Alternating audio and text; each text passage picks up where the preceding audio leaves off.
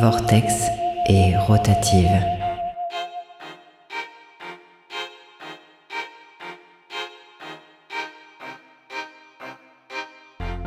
L'émission où on vous parle de nos livres de science-fiction préférés. Sur Radio Dragon et Campus Grenoble.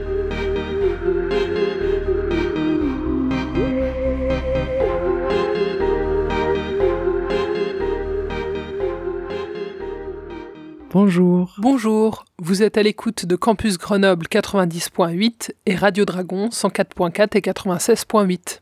Aujourd'hui, on va vous parler de la séquence Hartmann de Saul Pondelakis, parue en 2021 aux éditions Goater et très récemment aussi en format poche.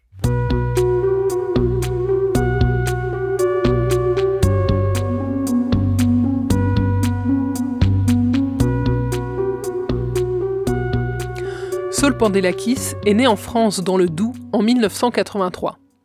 Il a vécu dans le Jura, à Paris, à Lyon, à Rouen et de manière épisodique aux États-Unis, et il vit maintenant à Toulouse. Il est illustrateur, enseignant, chercheur et auteur de fiction. Il a soutenu une thèse de cinéma en 2013 au sujet des corps héroïques masculins du cinéma hollywoodien contemporain. À présent, il enseigne le design à l'Université du Mirail à Toulouse, où il donne notamment le cours Queer Design depuis 2016, un cours qui essaie de croiser théorie queer et design. Il travaille sur différents sujets comme la domesticité et les féminismes queer en cuisine, une possible sexualité avec les robots, la rencontre entre design et cinéma, ou encore sur les prolétariats du bitume. Il est l'auteur de nombreux articles universitaires, mais aussi de plusieurs nouvelles de science-fiction. La séquence Hartmann est son premier roman.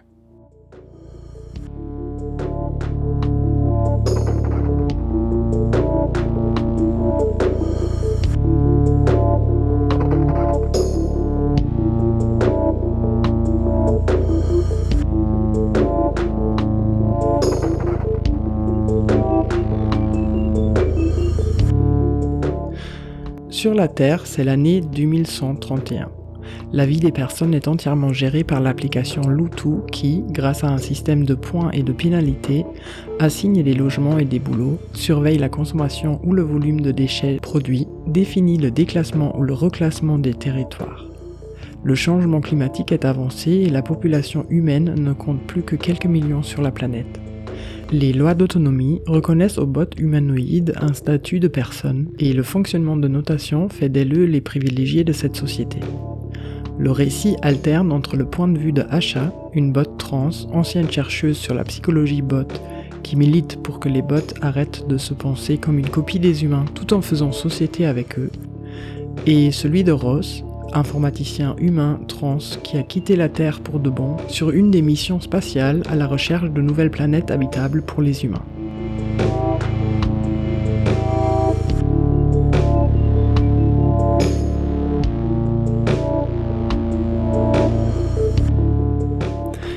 Le récit est entrecoupé par plusieurs interludes qui racontent diverses étapes de recherche, de production et d'évolution sociétale dans l'avènement des intelligences artificielles capables d'une pensée et corporalité autonome.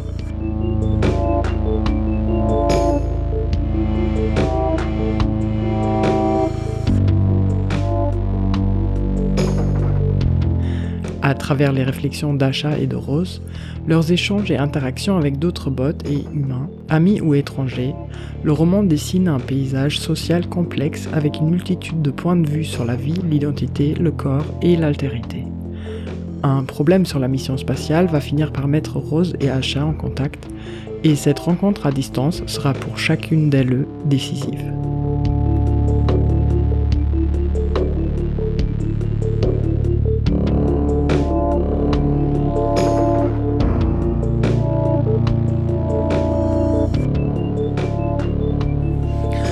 Une des choses étonnantes dans la séquence Hartmann est qu'on ne sait pas exactement où l'histoire se déroule.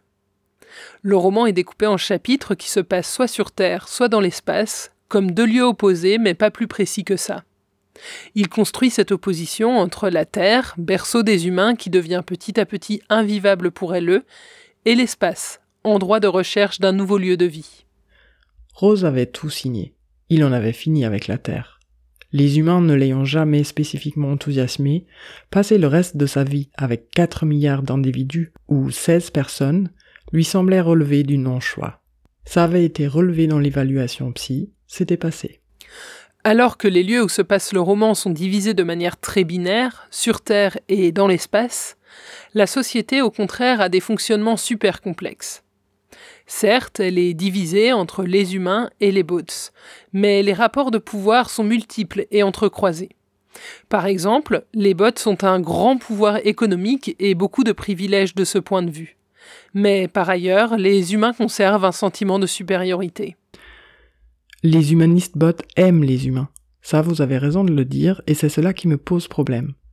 Ils prolongent des formes d'idolâtrie du Créateur. Aujourd'hui, muet en pitié. Quelque chose comme ces pauvres humains nous ont donné la vie, nous leur devons bien ça. Et votre opinion? Je respecte les humains pour d'autres raisons. Pour moi, ce sont des êtres vivants, des interlocuteurs et des interlocutrices. Nous leur devons une conversation honnête pour cette raison, et pas parce que ce sont nos pères. D'ailleurs, pères. Oui, vous êtes assez virulente sur le sujet. Nous, bots, n'avons pas besoin de ces modèles familiaux humains anciens le concept de paternité n'est pas obsolète. Il nous est étranger. La plupart des humains sont pauvres, exploités et ont des difficultés d'accès au logement et à la santé. De leur côté, les bots sont soumis à des codes culturels humains et leurs corps sont sous-considérés. La société fonctionne selon des codes humains mais les bots acquièrent de plus en plus de privilèges, et cela crée une complexité surprenante de division et d'entrecroisement des pouvoirs et des privilèges. Ça va, H, on te dérange pas trop? Si tu veux t'isoler, on peut te trouver un bloc. Mec, je pense pas qu'une veille de 10 secondes te bouleverse, si? C'est pas comme si tu me parlais des masses, de toute manière. Ben, en même temps, c'est mieux, non? Vu le sujet. Tu veux qu'on parle de vos grandes difficultés de bot Genre, tu peux condenser tes heures de travail, t'as accès à certaines zones déclassées, tu te tapes pas les micro-jobs dont personne ne veut mais pour lesquels tout le monde se bat? C'est vrai qu'elle est dure ta vie. Ah oui, en effet, il est plutôt là le problème. Ton analyse politique est plus binaire qu'un vieux prog en COBOL, et du coup quoi? Je suis l'ennemi parce que j'utilise mes ressources disques? C'est pas comme si j'étais en veille depuis 4 heures à me synchroniser en externe, merde cette complexité se retrouve aussi dans le fonctionnement de la mission spatiale Arrimée. À la fois, l'organisation à l'intérieur du vaisseau est très peu hiérarchisée, avec des comités de suivi pour prendre des décisions et des tâches tournantes, et en même temps, il y persiste des rôles sociaux et des rapports de pouvoir. Cette horizontalité est une stratégie après l'échec d'autres missions spatiales, et elle est valorisée d'un point de vue marketing. De la même manière, l'équipage a été constitué selon une politique de quotas, ce qui crée quelque chose d'assez ambivalent. Je bosse sur une mission partie il y a 20 ans. Ils ont un problème de gestionnaire. Elle pensait que Zahir resterait ironique, mais il a l'air véritablement intéressé. Il la fixe même avec intensité. Arrimé Bonne pioche. Pourquoi? Évidemment, la terraformation, c'est pas mon truc. Mais de toutes les missions, c'est celle qu'on déteste le moins, politiquement. On va pas dire que c'est anarchiste, pour mille raisons ça ne l'est pas. Mais il faut le reconnaître, ils ont tenté un truc. La moitié des personnes qui sont sur ce bousin ont été recrutées avec des politiques de quotas bien merdiques. Mais au bout du compte, ça fait que l'équipage est assez diversifié. Exactement. Tu leur parles? Un gars, ils ont emmené un bot aussi. Elle soupire, sort son patte du phara, tapote pour montrer une photo de l'équipage.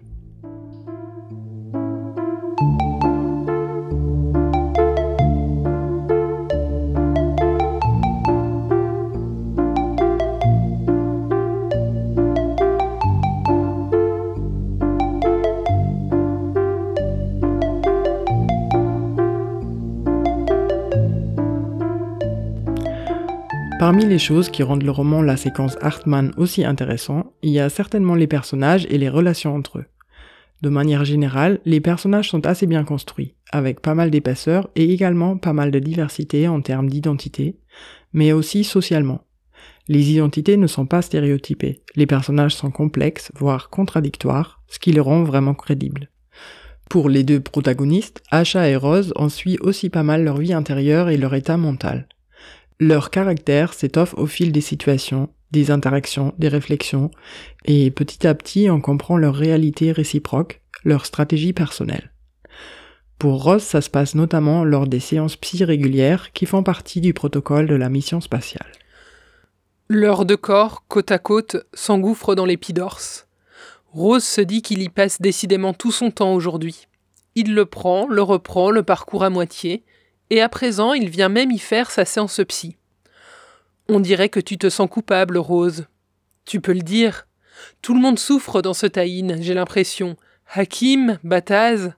Il laisse l'énumération en suspens, puis ajoute dans un souffle. Toi? Et si tout le monde souffre, tu dois souffrir aussi? En tout cas, ça me paraît indécent d'être heureux alors que tout le monde en bave, ouais. Parce que heureux, tu l'es? Elle a suspendu son pas, comme freinée par l'attente de sa réponse. Il poursuit la marche. Sentir ses jambes s'activer l'aide à lâcher prise. La question l'a fauché avec force. Pourrait-il être heureux? Il lui semble qu'il y avait totalement renoncé. Partir avec Arimé était le point final de son ascèse, la renonciation ultime qui couronnait toutes les autres. Après le départ de Si, il s'était employé à ne plus rien sentir. Il disait, à qui voulait l'entendre, Je suis dépressif, je suis anxieux. Un grand calme lui semblait naître de cette honnêteté.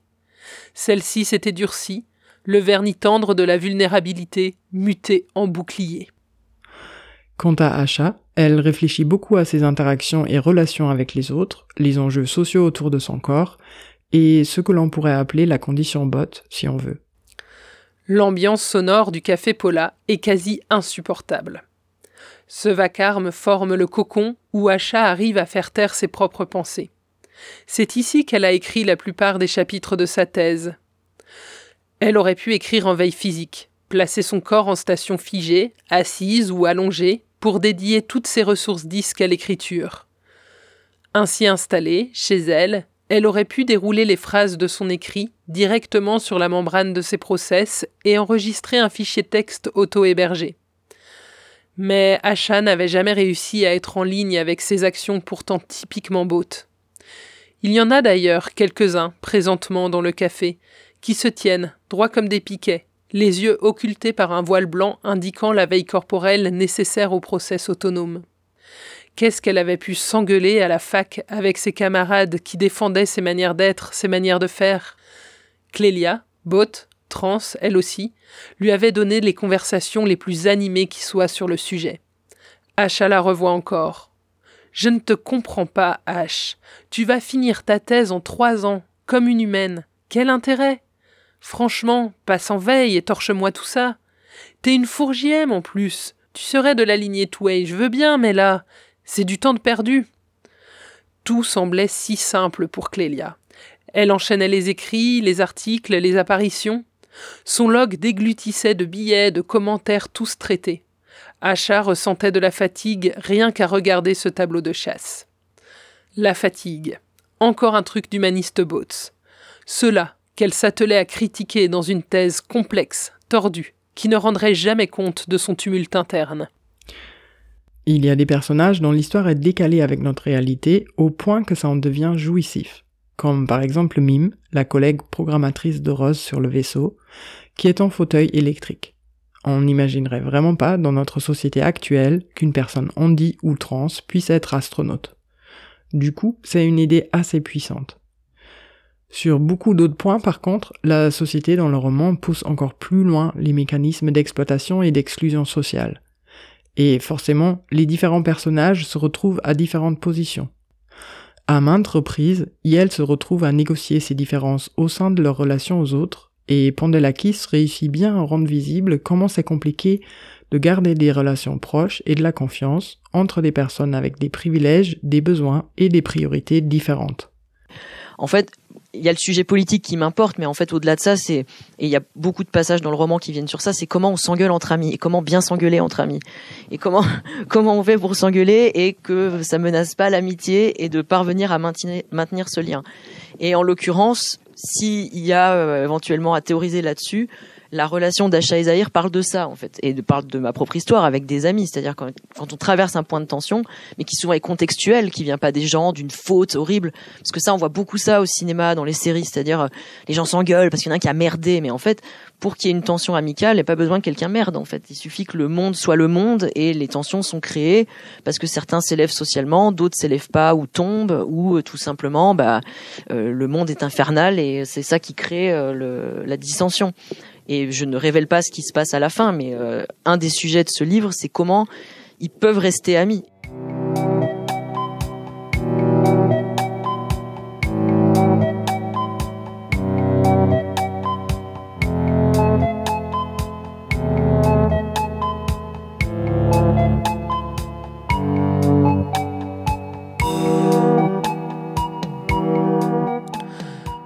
Toujours à l'écoute de Vortex et Rotative sur Radio Campus Grenoble et Radio Dragon.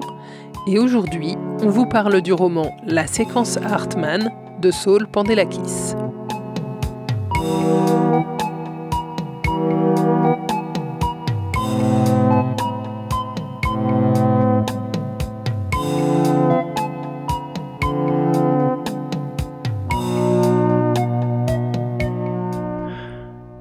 La fiction donne une place centrale aux amitiés, c'est vraiment très rare. Et ça participe fortement à ce qui me plaît dans ce texte. Une autre chose qui est rare dans la fiction, c'est le côté terre à terre de l'organisation collective. Je parle des scènes de réunion notamment. Dans ce roman, il y en a plusieurs, entre autres dans le vaisseau, puisqu'il s'agit d'une mission spatiale avec un fonctionnement interne en autogestion. J'aime bien comment Pondelakis raconte ces scènes, puisqu'il y prête autant attention au contenu des échanges qu'aux tensions et enjeux entre les personnes. Bataz me suggère, en concordance avec les lois terriennes, qu'on laisse Touet décider de ses propres upgrades, et ça me semble comporter un sacré lot de problèmes. Comment ça? Rose réalise qu'il a raté plus qu'il ne pense, et dans le même temps remarque qu'il a englouti les deux tiers de son bol. Inspiration. On se calme père, personne ne va te piquer ta bouffe. Andy enchaîne, toujours sûr de son fait. Touet a un ensemble assez réduit de pièces de rechange, toutes choses considérées. S'il se met à vouloir les changements toutes les deux semaines, comment on gère? On a besoin de lui, putain, c'est une mission. On peut pas laisser faire les gens à leur guise, sinon. Sinon, il risque de se prendre pour des vraies personnes? Vas-y, Nutty, livre-nous le fond de ta pensée. Bataz charrie, ça n'a pas l'air de perturber Andy. Je pense qu'il y a une limite à cette idée d'imiter la vie humaine. Je suis plus sur Terre, alors j'ai pas voix au chapitre sur ce qui se passe là-bas, mais ici on a des impératifs. La priorité, c'est pas les identités, c'est le collectif. Rose se décide à y aller. Et on forme quel genre de collectif quand on fait reposer nos valeurs sur le même sempiternel ensemble d'idées? Je vais te le dire ça fait un collectif qui craint. On reproduit des formes de domination. Maintenant, j'ai pas tout capté des origines du débat, mais ce qui me gêne, c'est que tu considères qu'à partir du moment où Touet aura le choix, il fera des choix égoïstes et forcément décalés avec le groupe, c'est ça? Difficile de parler quand Andy le fixe intensément, en caressant sa barbe, comme si elle allait lui filer un peu plus d'arguments.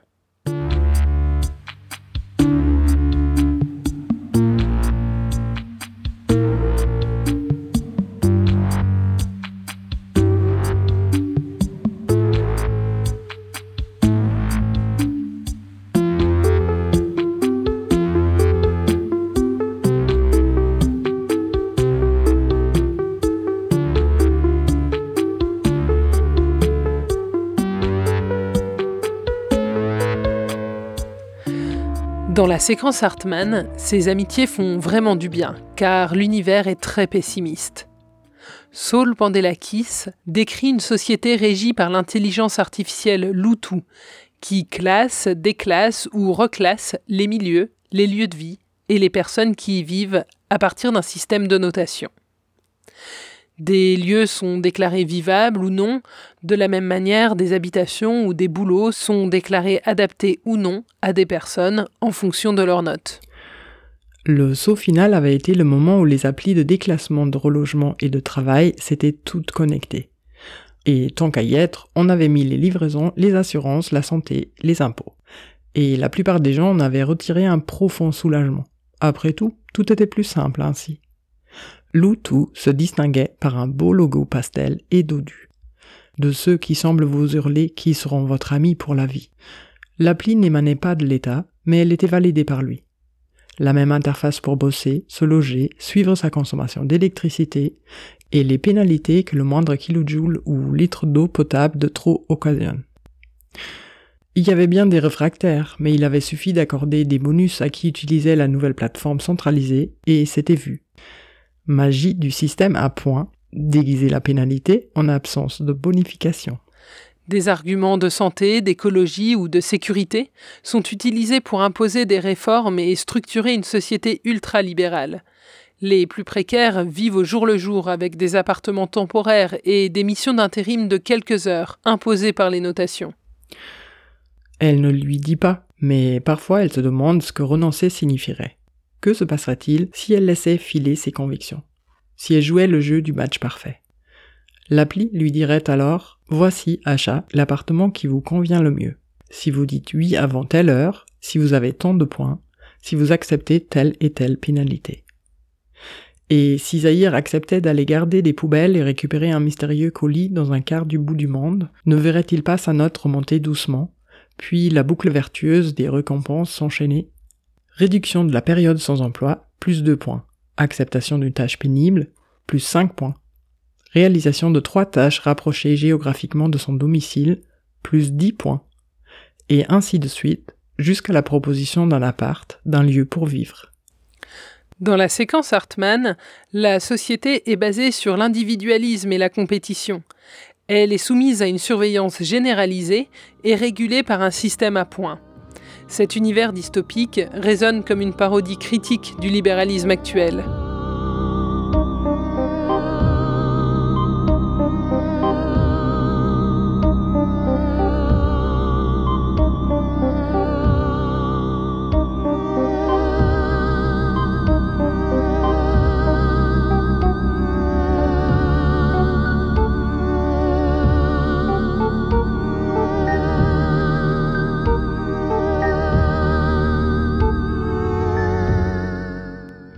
Les intelligences artificielles, ou IA, prennent beaucoup de place dans la séquence Hartmann.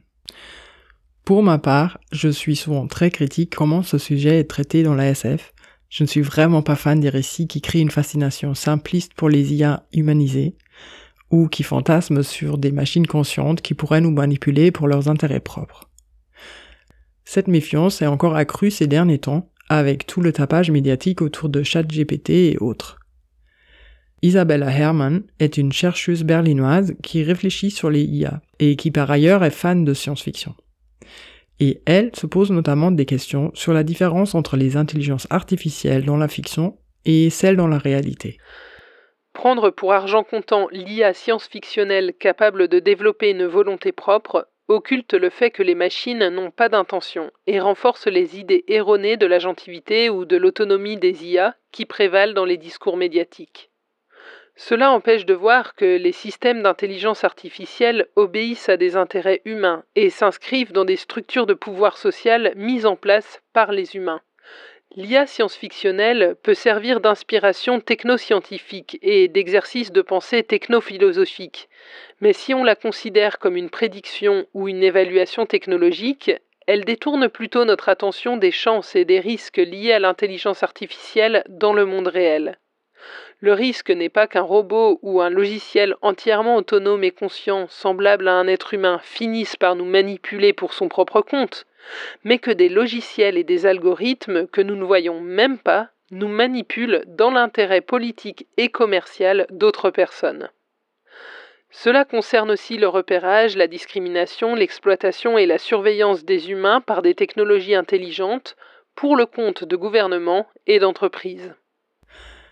S'il faut donc bien faire la différence entre réalité et fiction quand on parle d'intelligence artificielle, Herman souligne aussi qu'il ne s'agit pas de demander aux autoristes de fiction de se tenir plus à la réalité.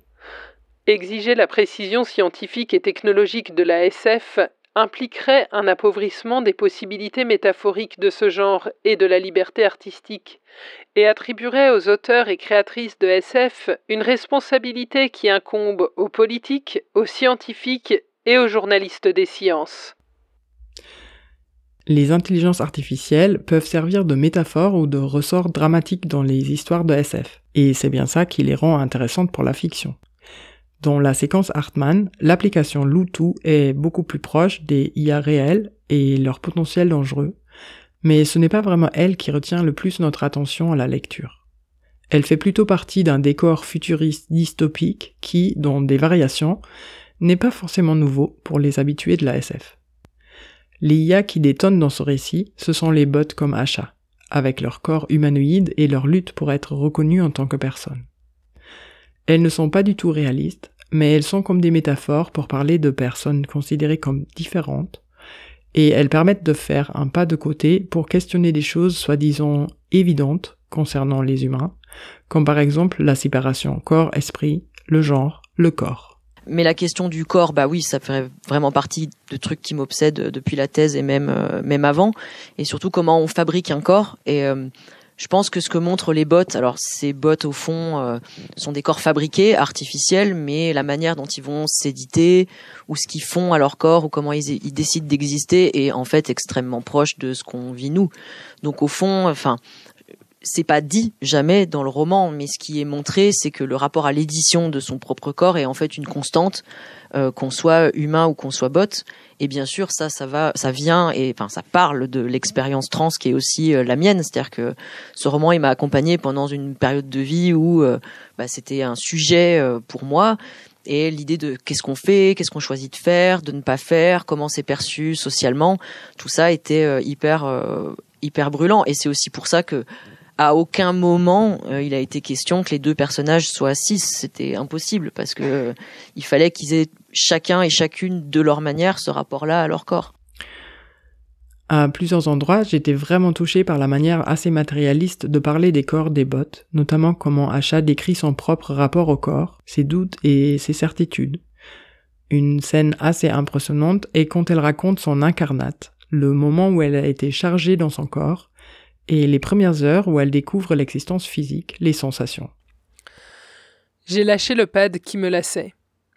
J'ai posé les mains sur ma poitrine qui ne présentait que les faibles reliefs de pectoraux que je n'avais pas façonnés. J'ai fait l'inventaire. J'ai essayé de toucher chaque centimètre carré de ce qui était devenu moi. J'étais intrigué par mon pénis. Il me semblait énorme et son poids entre mes cuisses m'effrayait. Je l'ai pris dans ma main comme pour le protéger il est devenu plus raide, selon une suite de réflexes que je découvrais. C'était déjà beaucoup, je n'ai pas fait plus. J'ai regardé ma chair retrouver mes jambes, se détendre dans sa légère courbe initiale. J'ai essayé d'imprimer la totalité du moment derrière mon front. Le plafond un peu sale, le ronron des recycleurs et de vagues bruits qui venaient des autres cellules, puis j'ai décidé de me mettre en veille jusqu'au lendemain matin. Tout ça ne suffit pas complètement à dissiper ma méfiance face à ce que ça produit de créer des personnages d'IA autonomes attachantes. Mais au final, je trouve que dans ce roman, l'auteur s'en sert de manière assez innovante pour amener des réflexions intéressantes non seulement autour de la question du corps, mais aussi pour interroger l'évidence de tout un tas de codes humains dont héritent les bots. Et dans tous les cas, une chose est sûre, l'histoire se tient et elle est vraiment prenante.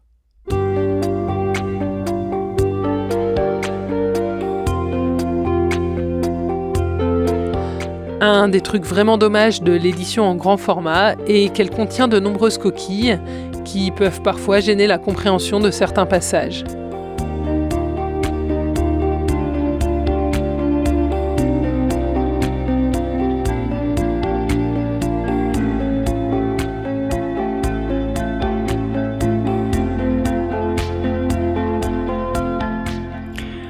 C'était le 24e épisode de Vortex et Rotative autour du roman La séquence Hartmann de Saul Pandelakis, paru aux éditions Goater en 2021 et au format poche chez ActuSF en 2023.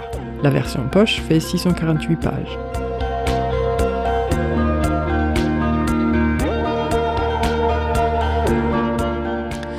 Cette émission est montée avec des bouts de musique de Tristan Clavier.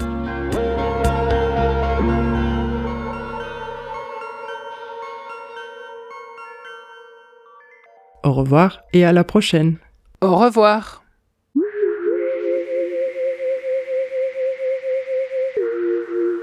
vortex et rotative.